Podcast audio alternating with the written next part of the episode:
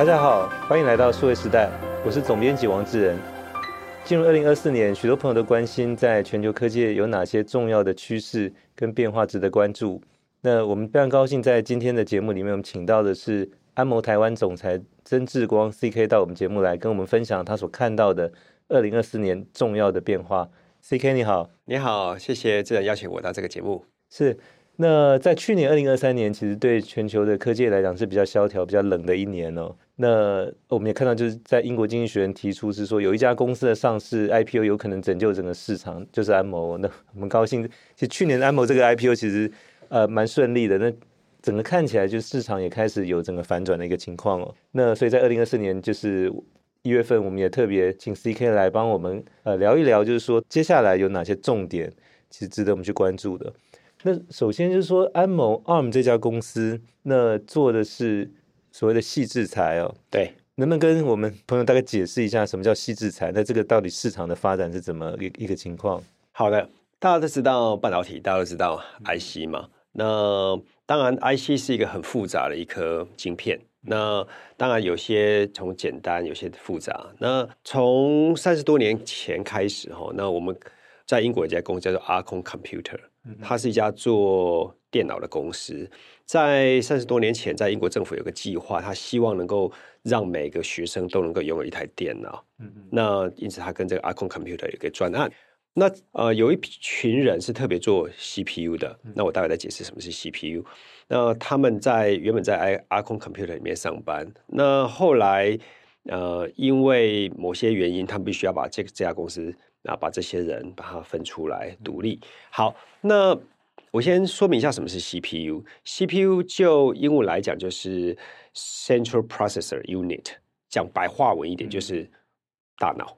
嗯、那刚才我讲到 IC，IC 它有各式各样的 IC。那为什么 IC 需要一颗大脑在它的 IC 里面呢？因为呃，就像人一样，有一句话叫做“牵一发动全身”嘛。因为举例来讲，我拉拉我的头发，嗯、那这个透过我的头发传达到这个我头皮相关的这个神经，然后透过相关神经到大脑，然后让大脑觉得，哎，我有了痛觉或是有了触觉，那再来做相关的反应。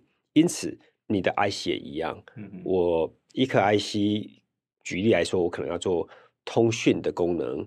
这个讯号进来了，我知道，哎，这个是来电还是这个电话？这个、这个讯号是呃是 Line 的讯息，所以我必须要有一颗大脑在我的 IC 里面帮我做相关的处理，我们叫做呃 CPU 哦。从这个简单的来说，那因此就有呃一群人从 Arm Computer 出来，成立了一家公司，在那个时候叫做 Advanced Risk Machine。好，那当然，现在来说，简称就是 ARM，哦，ARM，那就是这个手背这个 ARM，对，对没有错。那当然，当初这票工程师出来，他们取了这个比较绕舌的名字。那当然，后来随着我们处理器的多元化，嗯、那我在这边也跟各位观众说明什么是 ARM 的处理器。那 A 的处理器，我们叫 Cortex A，这样的处理器就会是。应用在像你的手机、你的电视处理比较复杂的这种大的系统，嗯，那 R 系列的，那就是处理相关的这个 real time，可能是你在你的车用里面相关的系统，比较马上去做判断的，在车上必须要安全重要吧？嗯、我踩刹车，马上就要踩刹车。今天有有人在前面，我必须要赶快做相关的动作，所以它必须要是及时的，它需要 real time，它就 R 啊，那。M 是什么？就是 microprocessor，在各式各样的一个 microprocessor，就像我现在的这个智慧戒指里面的，这里面就搭载一个 Cortex M4 的一个处理器、嗯、M，所以很简单，就是 ARM，A、嗯、就是 application processor，R 就是 real time processor，M 就是 microprocessor，就要简称 ARM。所以，呃，随着我们的这个科技的演进，从三十多年前到现在，其实你可以看到。我们把科技用在各式各样的地方，用在啊前面的这个录影机、嗯、我们的耳机、我们的智慧型手表、我们的戒指、我们的汽车、我们的资料中心，所以在这些运算里面都需要大脑来帮他做运算。嗯、好，那你刚问我什么是细制裁？细制裁就是概念很简单，就是当我们在做 IC 的时候，因为做一颗 IC，有些电晶体可能要千万颗、上一颗、几十亿颗都要。那问题来了，有没有可能我从头到尾所有的 IC 的的所有的 block 全部由一家公司自己制造？可以哦，不是不行。但是呢，你就要花费很多的 engineering effort。ARM 之所以我们能够成为矽智财的这个领导厂商，就是第一，我们把我们的产品做得很精简，让客户能够很简单的使用，整合在他的 I 型面，当做他的大脑来做他的这个总指挥。那第二，我们设计的产品也是非常的 cost effective，所以我告诉我们客户，哎，这个自然你不需要自己去设计。你的 A 系列、R 系列或 M 系列的这个产品，你用我的产品就好了。第三点，其实做计算、做 CPU，其实从三十多年前、五十多年前，有很多公司都在做。那 ARM 之所以现在能够这么 popular，就是因为我们投资在整个生态系统，包括我们的 firmware，包括 tools，包括。这些 operating system，包括这些 virtualization，这些相关等等的这些商业项目是巨大的。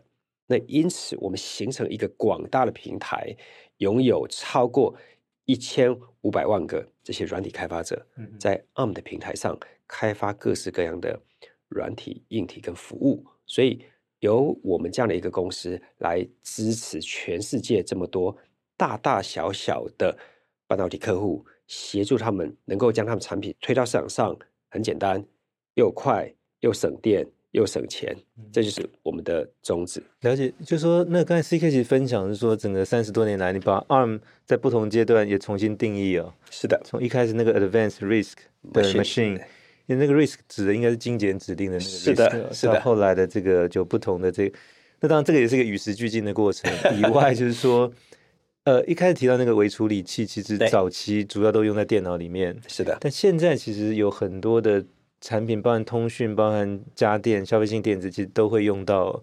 比如说像呃，我们现在的耳机，比如那个 AirPods，或者一般用的电动牙刷。是的，甚至是现在的这个智慧智能手表，那宠物身上用的晶片，那包含就是说将来可能呃，现在其实家里微波炉或者以后的智慧冰箱、对，智慧空调等等，其实都会用到这个微处理器，只是说它的。功能的这个有些比较简单，有些比较复杂，没错没错。所以随着就是说它的用途从电脑一路往电脑以外的更大的领域去发展，所以这里面存在一个非常大的空间呢。是的，那也变成说不是每一家公司都有需要从头去开始去设计，或者说从头开始去研究这个东西。是的，它其实可以研发。呃，或者说授权你们的产品，是的，拿回去作为一个基础去开发他自己所需要的各种微处理器，没错，也就是我们称为的 CPU。所以这个是这个三十多年来这家公司发展一路从最早可能为了电脑，到现在有很多不同的领域都来跟你们合作的一个原因哦。没错，那这个部分大概对比较多的听众朋友可能比较熟悉的，或者是说有两家公司其实先后都对 ARM 表达了非常高的兴趣，并且投资入股。一个是早期的 SoftBank，就是日本的这个软体银行孙正义哦，是一个是几年前的这个 NVIDIA 的黄仁勋哦，是的，能不能解释一下为什么这两家公司跟这两个现在这么知名的行业的大佬都对 ARM 这家公司有兴趣？好，这是一个很好的问题哦。那当然，我本人跟这个我并没有去询问过这个 Jensen 或是 Masa 他为什么要。呃，买 ARM 投资 ARM 或是要并购 ARM，不过从一个在 ARM 十多年的一个从事的这个呃员工来说，基本上我觉得这原因很简单，因为就像你刚才其实已经点出这个答案，因为所有东西都需要做或多或少的思考，嗯哼，要做处理。那处理很简单，就是有些时候也是简单的运算啊，呃，一个很。呃，不管是做举例来讲好了，可能是你手机的这个电池电源的管理，嗯，它也需要 ARM。你的电视可能不管是你是四 K、八 K 的电视，你需要做图像的处理，你也需要 ARM。你在这个做卫星通讯，你需要针对这个微波来做调变跟解调变，也需要做计算，所以。我们很清楚的把公司定位在只要跟计算有关的，就会用到 ARM。所以这是我们三十多年来的一个不变的一个宗旨。那再跟自然说一个秘密，我们在三十多年前在在设计，到底我们就算要做中央处理器，但是那时候其实做中处理器的公司可能高达五六十家。嗯，那我们怎么样去做差异化呢？第一个条件就是我必须要做到低功耗。嗯，所以我所有的产品，不管是在只要中心运作的超级电脑，或是在呃，我身上戴的这个智慧手环或是项链，都需要低功耗。嗯嗯。所以，随着我们现在这个地球就只有一个，我们人类从这个六十亿、七十亿到现在已经超过，从去年已经超过了八十亿个人口的这个大关。所以我们最挑战就是说，我们如何能够把这个地球的永续这个话题好好延续。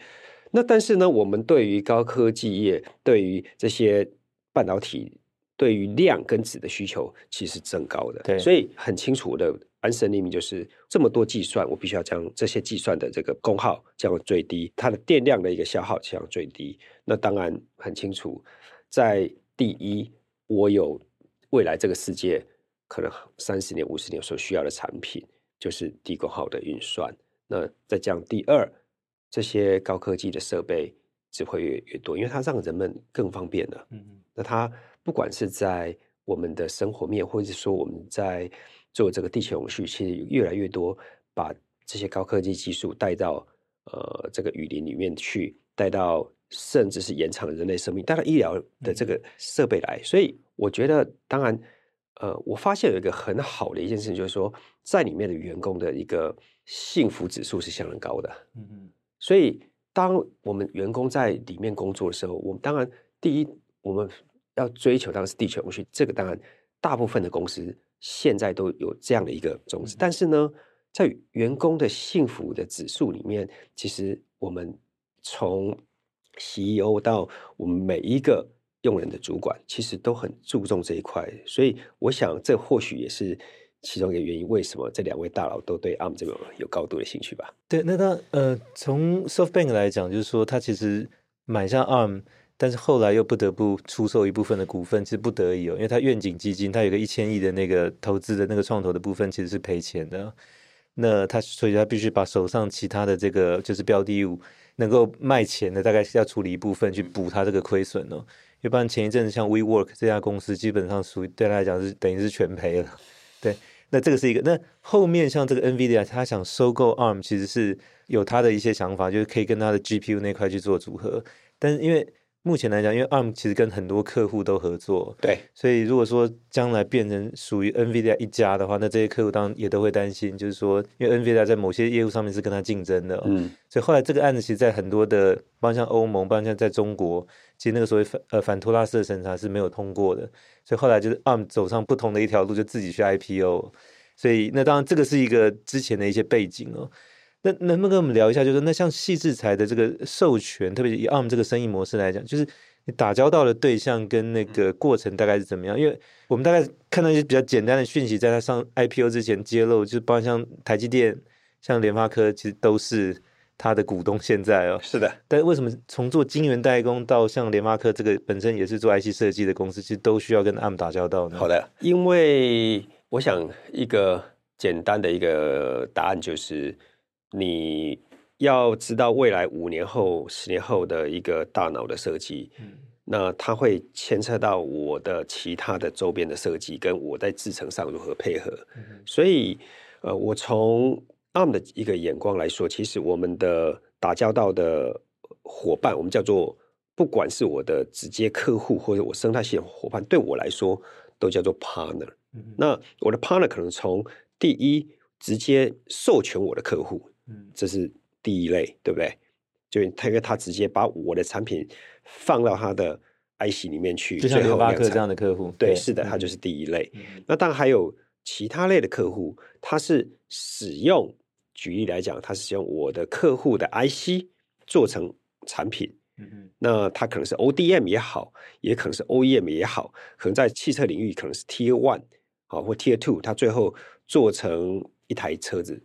最后在在市市场上跑。好，那我利用一个例子跟你说明好了。今天当然我们在谈自驾车，这个当然现在还没有发生，或者说现在已经在某些场域 confined 场域里面已经在试营运。那自驾车它所需要的第一，它所需要的算力是什么？那它就需要大脑。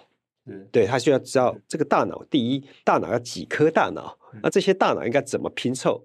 第二，这些大脑在不同的制成，不管是五纳米、四纳米、三纳米，甚至两纳米，会有多大的算力来支撑我最后这一台汽车所需要的自驾的技术？那还有在上面要去。运行的自驾的软体，需要什么样的一个配合？那还有最后这些 data 怎么样能够呃，在一个有限的一个 storage 里面去做计算？所以这个是你们需要跟客户是 co-design 吗？还是说他其实授权你们东西回去之后，他自己再去把刚才可能需要额外再增加的部分自己去补足呢？好，我稍微说明一下，我把这个流程再说得更清楚一点。我们做一个 IP 叫矽智财哈，大概平均的一个 design cycle 大概是在两年，好，两年做完。那我们的半导体客户再把我的矽智财做成他的 IC，大概也需要两年。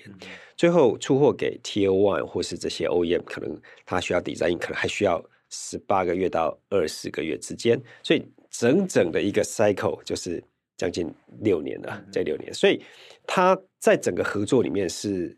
是紧密的，那有可能就像你刚才讲的，没有错。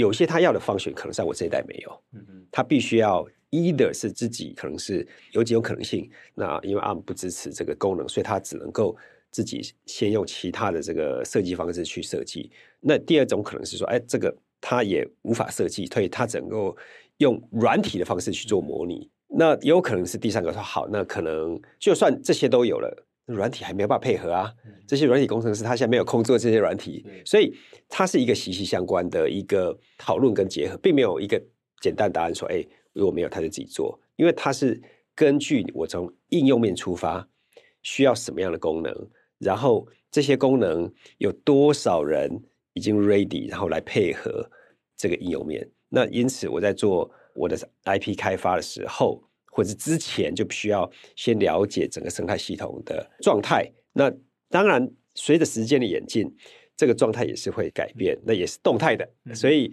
为什么 ARM 需要跟这么多生态系统去紧密合作？这就是最主要的原因。等于说，我们需要他们，啊，他们也需要我们。所以，等于说是一个鱼帮水，水帮鱼，让整个市场变得更好的一个状况。所以，这个过程六年的时间，其实算是一个比较平均或者普遍的一个工作时间。是的。那就是其实你们也需要再投入一些额外的心力去跟客户一起合作，因为有一些可能是功能现在没有，预计可能也许两年后有。那这个两年后也不是说那个 schedule 上面画了，他自己就 产生，你还是需要投入人力。没错。所以我比较好奇，那你这样收费的方式是怎么收？因为他就不会只是单纯 license 我就收钱，因为我后面还有人力。那以及客户是怎么来付钱呢？好，好，基本上我们的 business model 很简单，第一就是 NRE，好，我们。在当然他授权这个 IP 的时候，会给我们一个 NRE、嗯。那最后当然他量产的时候，会给我们权利金。基本上就是靠这两种的营收来支撑 ARM 目前的。量产权利金照颗来算嘛？比较出多少、那个？是的，是的，是的，没有错。了解，了解。对，嗯、对，当然，所以我们的。我们的这个成功跟失败跟我们的客户是紧紧结合的，因为当他的量越多的时候，就是我们也会受惠，所以这是 win-win 的一个 strategy。你那个 NRE 比较像是一个 flat fee，就是一个基本的收费。是的，对，然后再加上他后面他卖多少颗出去，再按颗来算的、这个。没错，没错。那你怎么会有他卖多少颗？就除非是他提供一个正确的消息，但对这个怎么去 verify 说这个消息是好？因为我们在我们跟客户的合约里面都会。呃，跟客户协定说好，你必须要把你的这些出货就是精确的让我们知道，那这样由他们来申报这些权利金，对，嗯、没有错，了解。所以一旦这个合作案开始，他应该就不是一一次性的，可能给你，他可能是每一年每一年会跟你再结算嘛？对，没错，没错，就是结算到他这个产品 end of life 为止。了解。所以它有点像是一个就是有名的作家或者是一个歌手的这种模式，比如说可能。出版社或唱片公司可能跟这个创作者先签，他会先付一个定金吗？接下来，比如说在每一年结版税，比如这一年这这个唱片或者这本书卖了多少份，对，一直一直不断的延延续下去这个概念。没错，所以你可以把 ARM 当做是一个出版社或者这个唱片公司的概念。没错，没错，你讲的这个呃比喻很好，所以我们也必须要持续的产生新的技术来符合这些市场的需需求。如果我们没有继续有好的技术的时候，那今天我在新的产品啊、呃、就没办法有产生未来的这些版税了。是，是，对，是的。那当然就是说。这个出版社或这个唱片公司要能够做大或者做强，它就需要有比较多的明星的这个作家或者是歌手，在他的这个这个合作的这个名单上面。是的，是的。能不能大概谈一下现在你们合作的这些公司，好，就包括台湾跟在世界上，这个属于持续帮你创造这个每一年版税的这些大的这些呃合作伙伴，合作伙伴。好，呃，我先说一个最近发表的一个客户，客户哈，它是叫做。呃，Amazon Web Service 简称 AWS，他最近所发表的新的 server 用的 CPU 叫做 Graviton Four，它就是 based on 我们 ARM Neoverse 的一个产品。那它呃，它为什么会自己去设计 CPU 在它的云端服务呢？因为他看到他的客户的需求很清楚，就像我刚才讲，他必须要省电，要跑得快，因此他已经从第一代到现在已经第四代的一个这样一个产品，在它的云端上。那再举另外一个应用，也是云端的应用。那这个就是你刚才提的 NVIDIA，它的 Grace Hopper 这样一个技术啊、呃，它使用 ARM 七十二核 Neoverse 技术，搭配它的 GPU 的这个 AI 加速器，让它能够在整个 Grace Hopper 这样的应用之下，能够做。不管是推论也好，或者做 training 也好，达到最佳的这个 optimization。那刚才讲的是云端的部分。那如果我讲到消费性电子，呃，如果你看看去年底我们的合作伙伴联发科，他发表了天玑九千三，他就把我们最新的 Total Compute Solution 二零二三放他的手机里面，嗯、里面包含着。啊，我们最新的 Cortex 的 X 系列的 CPU，还有 Cortex 七系列的 CPU，它的全大核将这个整个手机旗舰型手机的这个 performance 又推到另外一个层级去。那这是联发科。那当然，我刚才讲的是比较大型的 IC。那如果呃，我们看一些未来的趋势，不会是只是这些资料中心跟手机，还有很多。这个非常省电的这些 AIoT 的这些装置哦，跟这些产品，那我们另外客户像呃叫奇景光电，他就把我们的我刚才讲的 M 系列的 CPU 叫 Cortex M 五五，跟我们的 AI 的加速器叫做 Ethos U 五整合在一起，做出一个专门做 Vision 用的。AI 的 processor，然后它叫做 WiseEye Two 这样的一个产品，它用在不管是用在智慧门锁也好，或是用在 notebook 也好，都会有符合未来不管是 AI PC 或是能够去做更多的 AI 的这个判断的这样的一个功能。所以像这样的一个例子其实不胜枚举哦。啊、um，我们在二零二二年前年的出货量。高达三十个 billion 哦，这个自然我跟你说明一下，三十个 billion 就三百亿颗的 IC，三百亿颗的 IC 用 ARM 的技术在这个市场上，光一年哦，就平均大概八十亿人三百亿颗，所以大概将近四四颗平均一人用到的 IC 的，是的，是的，对对，所以这个很惊人。嗯哼嗯，那当然你提到就是说，不然在台湾像这个联发科或奇景，是你们这个所谓明星创作者。在国外的话，就像这个呃，AWS 跟 NVIDIA 其实也算了。是的。那现在这个部分的话，就还是在我们看到传统的资通讯的这个场域里面。当然，这个场域本身也在不断的在长大。对的。那包含像 IoT，那除了这个之外，现在还有没有一些新的场域也正在发展要加进来的？是的。呃，包括在车用这边，车用这边我们的客户非常多，嗯、因为我刚才提到，在车用里面，它必须要呃将。汽车第一要自驾化，第二就是智能化，因此它的很多的这个呃设计会放在它的智能座舱。哎，一旦你打瞌睡，就叫哎 CK 啊，这个赶快醒来了，不要不要不要打瞌睡了哦。或者说它会有让你的驾驶者跟你的乘客前座后座各自独立的影音系统，你可以在前座 conference call，在后座打 game。所以像这样的一个呃场景，有很多的一个我们的客户在使用 ARM 在这方面的一个应用。了解，那就说 ARM 授权你的这个 CPU 的技术给很多的客户去开发，做成他的产品，放在他的这个场域里面。对，对，那现在就是说，过去在 CPU 这个市场里面，其实一直是群雄并起哦。那当一般比较熟的，像比如说呃，Intel、AMD 这种，是的，早期啊，像什么 Cyrix、像 IDT 这些哈，那就是包含 ARM。那现在来看，就是说这个 CPU 的呃成长性未来是越来越大，好，从从复杂到简单的。对，所以那你怎么去看？就是说，包含这些老的市场上的对手同行，像 Intel、AMD，其实现在也在努力在发展。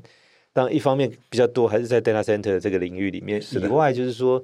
现在其实除了 AI 的应用也跟着上来，对，将来也会提供很多新的场域，或者在原有的场域里面就产生一些值的变化，也对 CPU 的需求有了一些新的这种就是想象的空间存在。对，你怎么看这块市场？第一就是这块市场很大，所以我们也不会自大到说只有 ARM 一家会 survive，不会。那当然我们也因为有这些同行，所以我们跟他也跟他们学习很多，因为我我们的同行其实他们有些公司甚至。的历史比 ARM 还久。嗯、那当然，就我们主要的一个 secret sauce 就是我们刚刚我这样讲，我们一年出了三百亿颗 IC ARM base 的这些技术的产品，并不是靠 ARM 一家。所以我们的强项就是我们必须去倾听客户的声音。嗯嗯，因为这些客户他会告诉我们，到底他为什么需要这个 feature。那在什么时候，在什么样的场景需要多低的功耗？嗯、那当然，在这个过程当中，经常会给我们的产品单位、我们的工程师极大的挑战。嗯，哦，我举几个例子啊、哦，跟你说明，在这个我们在做产品的过程当中，有时候我觉得，哎，天哪，我做做到这个产品已经超级超级低功耗。他说：“CK，我可以告诉你，我这个产品要用在。”电池来驱动，要不能换电池超过半年。嗯，你想，怎么会有那种场景？他说：“CK，假设我在做一个 AI 的技术放在这个你家里的水管里面，我可能换电池吗？不太可能。但我坏了，可能就直接换掉。在你家的门锁也一样啊。哦，有道理。那我才需要跟他坐下来好讨论，我如何把功耗降得更低？我如何能够结合？他的技术结合我的技术，然后再结合相关的软体，再做什么样的调整，让整个功耗能够压得比现在的低一个，我跟你讲，不是低五分之一，是低个五倍。所以我们经常面对这样的挑战，有时候这也是我们公司的 core value，因为有时候我们还觉得这可能吗？但是我们需要知道更多的 proof point。那让我们的我刚才提到，也因为我们的 engage 的。这个广度跟深度是这么的大，所以我们可以了解到，哦，原来是真的有这样的应用。那坐下来跟我们的客户、跟我们的整个生态系统伙伴去商讨如何解决这样的问题。所以从 ARM 的角度来看，我们虽然这个量很多，虽然我们的 segment 很广，从 IoT、Automotive 到 Consumer 到这个 Infrastructure 的 IT，但是 position 我们是。我们的客户的 enabler，我们并不是王者，我们是必须倾听客户，我才能够有这么大的一个出货，所以我必须 secure 我跟我客户的 partnership，这很重要。那这也是我们包括我们自己跟客户，我们自己跟团队之间的 core value。有时候我们就是要去倾听，所以我们公司有很重要的一个指标就是 diversity、equity and inclusion。有时候我讲的，你不见得认同。或者说我讲了，你现在不见认同，但是要想，各自退回去去思考啊，好，我如何才能够找到一个对的 approach 去解决这个问题？所以坦白讲，这个市场有竞争，会让 innovation 走得更快，这是好的。那当我们也跟我们的伙伴、跟我们这些竞争对手随时的去呃学习，那才能够让整个整个 ARM 的 community 变得更好。像这个三百亿颗一年的。出货里面有没有一个就是百分比，大概是一个什么样的分布呢？好，嗯，我想主要如果以量来说，最大的还是在 IoT 跟 consumer，你可以想象，其实手机、电视、手表，对这些就好几十亿颗了。对，因为手机一年大概十三亿、十四亿只嘛。对啊，对啊。PC 的话大概只有三亿台左右。对对对。那当然里面又不是只是用到一颗 ARM，它在举例来说好了，一个讲电脑好了，它里面可能会用到 ARM 的中央处理器，用了 ARM 的 GPU。好，那这是在中央处理器。那它当然还有控制这个整个主机板的这个 controller，嗯、那还有这个 WiFi，有 Bluetooth，有这个可能做 battery control 的 USB storage。所以光一台电脑可能就可能有二三十颗，嗯哼，ARM 的 processor，ARM 的 SoC 在里面。所以同样一个 device，它里面搭载的各式各样的这个 ARM 的 technology 在。在这个产品里面，所以有时候用 ARM，他会觉得，哎，怎么怎么会三百亿颗那么多？但是因为它是一个 IC，并不是终端装置，所以有时候会很容易误解。是，那像呃，目前来看，就是说，许多的客户。以前都是直接去跟这些生产 CPU 或者生产晶片的厂商去直接购买，但越来越多现在开始自己想法自制，就像你刚才提到像 AWS，对，或者说像 Google，它在 AI 方面它有自己的 TPU 对的晶片，那 Microsoft 之前也开发有一款叫做 Maya 的对的晶片，就是说，那像 Apple 其实早期它的那个 MacBook 其实也是跟 Intel 采购 CPU，但后来都自己自己开发了。那不管说为了能够达到整个产品 end to end 更好的 performance。或者说，可能减少对于这些供货商的这个依赖，依赖种种原因加总。现我们现在看到这个结果，说可能以后的自研晶片的这个会越来越多。这件事情不晓得 CK 怎么看？那以及对可能 ARM 接下来的发展会有什么影响？嗯，的确，我们大概在十年前的就看到这个趋势。嗯、那这个趋势主要就是来自于啊、呃，他们对于晶片的这个需求是现在既有的厂商无法满足的，因为。开晶片，它需要极大的一个资本跟技术，还有后续的这个投入。那这样的一个投资对于 corporate 来讲是极大的。但是呢，在某一个方面，举例来讲，其实你如果从 data center 的这个角度来看，它的一个总成本或它的竞争优势，并不是在于它买 IC 的成本，而是在于它在提供这个 service 的时候，你会不会满意？嗯，举例来说，我 YouTube 我在做这个播影片的时候不能卡顿，卡顿我就会啊，那我就会让我很想去换到别的对，换到比如说 Netflix 或者什么，对，没错。嗯、那一样 Facebook Instagram 也是，就像我昨天在使用一家公司的 IT 平台的时候，经常在卡顿，我按了一个选项就等了大概十秒左右，让我会觉得这样的一个服务是很糟糕的一个使用者的经验。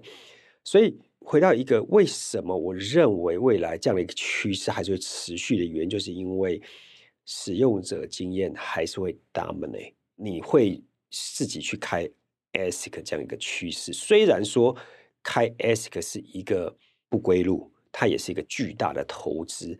但是如果这样一个巨大投资能够带给你巨大好处的时候，为什么不做？嗯，所以很清楚，在 data center。在 automotive，在一些 AIoT 领域，它能够有差异化，它会这么做的。它不是只是为了要省成本，省成本通常是最后一里路。因为你在省成本之前，你说我刚才讲了，不管你是这些 IP 授权费，或是你这些相关的 R&D 的费用是很高很高的。所以对他来讲，你光成本还没有省到，你已经花了一堆钱下去了。所以他必须要找到。这些相关的 differentiation，但是在 emerging market 这个市场其实还有很大空间的时候，那我如果认为我做这样投资，我的差异化，我的这个 return on investment 是巨大，那我为什么不做？所以很明显的就是，当然现在是一个 AI 刚刚起飞的时代，这样一个趋势，我想只是开始，并不会是一个结束。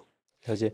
那这个想请教 CK 是说，像在整个矽智财的这个授权的市场哦，是像在英国有 ARM，在美国过去我们比较熟悉像 Qualcomm 哦，那或者 Broadcom 这样的公司哦，那你来看就是说台湾发展这个矽智财的市场的前景是，当然我们现在也有一些公司，比如像力旺这样的公司，对，对，但是这个可能还没有到它可以成行成市，但是我们有晶圆代工，我们有 IC 设计公司。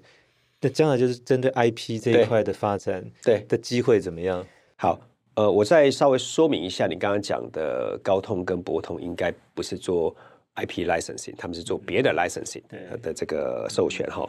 那如果讲到半导体，其实台湾是有一个先天独厚的一个环境，因为我们从 IP 到 IC 设计到 IC 制造、IC 封测，甚至到 ODM、OEM，其实你有一整个完整的生态系统。是，是那没有比台湾这样更好的一个环境来发展这样的一个 business，这是事实的。所以我认为，当然在台湾发展 IP 的这样的一个技术跟这样的一个策略，我认为是一个对的一个方向。那但是呢，我就是提醒呃这些。